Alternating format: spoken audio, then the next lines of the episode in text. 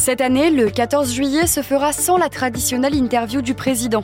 Alors que c'était l'occasion de faire un bilan des 100 jours d'apaisement promis par le chef de l'État, il n'en sera rien. Emmanuel Macron entretient le flou et devrait s'exprimer dans les prochains jours.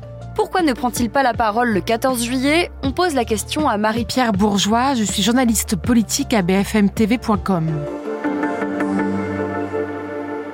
Emmanuel Macron était à Vilnius hier pour le sommet de l'OTAN. Il a fait une conférence de presse et il a expliqué qu'il ne souhaitait pas prendre la parole le 14 juillet. Je vais vous le citer. Je n'ai pas coutume de repousser les choses qui ne sont pas programmées. Vous m'accorderez une certaine liberté. Il a après expliqué qu'il prendrait la parole, je cite, autour du 14 juillet. Si ce n'est pas vraiment une surprise, on savait depuis plusieurs jours qu'une prise de parole n'était plus forcément à l'agenda. C'est assez loin de ce qu'il avait annoncé le 17 avril. Rappelez-vous, le 17 avril, on est euh, à la fin de la réforme des retraites. Et là, Emmanuel Macron fait une allocution présidentielle, il essaie de reprendre la main et il présente devant les Français ce qu'il appelle lui-même 100 jours d'apaisement et d'action. Et il explique qu'il fera un premier bilan le 14 juillet. Il avait donc bien pris rendez-vous avec les Français en avril dernier. Est-ce qu'on peut imaginer que c'est une conséquence des émeutes? Oui, alors c'est évidemment une conséquence euh, directe. Hein. On ne sait pas vraiment ce qui va se passer jeudi 13 juillet et vendredi 14 juillet. Évidemment, il y a un très gros dispositif de sécurité qui a été annoncé mercredi par Gérald Darmanin. L'idée, c'est d'attendre un petit peu, de voir ce qu'il se passe. Évidemment, si le président parle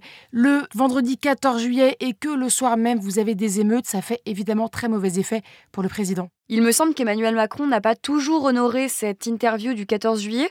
Est-ce que c'est un passage obligatoire pour les présidents? Alors il y a des présidents qui ont adoré l'exercice. Jacques Chirac, par exemple, a toujours aimé euh, le 14 juillet. C'était un petit peu moins le cas euh, chez euh, Pompidou, c'était un petit peu moins le cas chez Giscard. François Hollande, lui aussi, appréciait beaucoup le 14 juillet. C'est vraiment pas du tout le cas d'Emmanuel Macron. En six ans de quinquennat, il ne s'exprimait qu'à deux 14 juillet. La première fois, c'était en 2020, c'était pour annoncer euh, le port du masque dans les lieux clos. Et la dernière fois, c'était l'été dernier, en juillet 2022. Là, le 14 juillet, c'était l'occasion pour lui de lancer son second quinquennat qui avait un petit peu de mal euh, à démarrer. L'idée, c'est de dire j'ai bien compris qu'il fallait que je parle, j'ai bien compris qu'on attend ma prise de parole. C'est pour ça qu'il disait qu'il allait prendre la parole autour du 14 juillet. Ça, c'est ce qu'il expliquait mercredi. Mais autour du 14 juillet, évidemment, ça ne veut pas dire ce 14 juillet.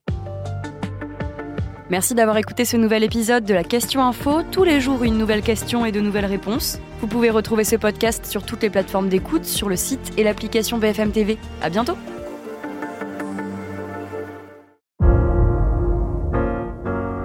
Vous avez aimé écouter la Question Info? Alors découvrez le titre à la une, le nouveau podcast quotidien de BFM TV. Les grands récits de l'actualité, des témoignages intimes, c'est tous les soirs sur vos plateformes préférées. À bientôt!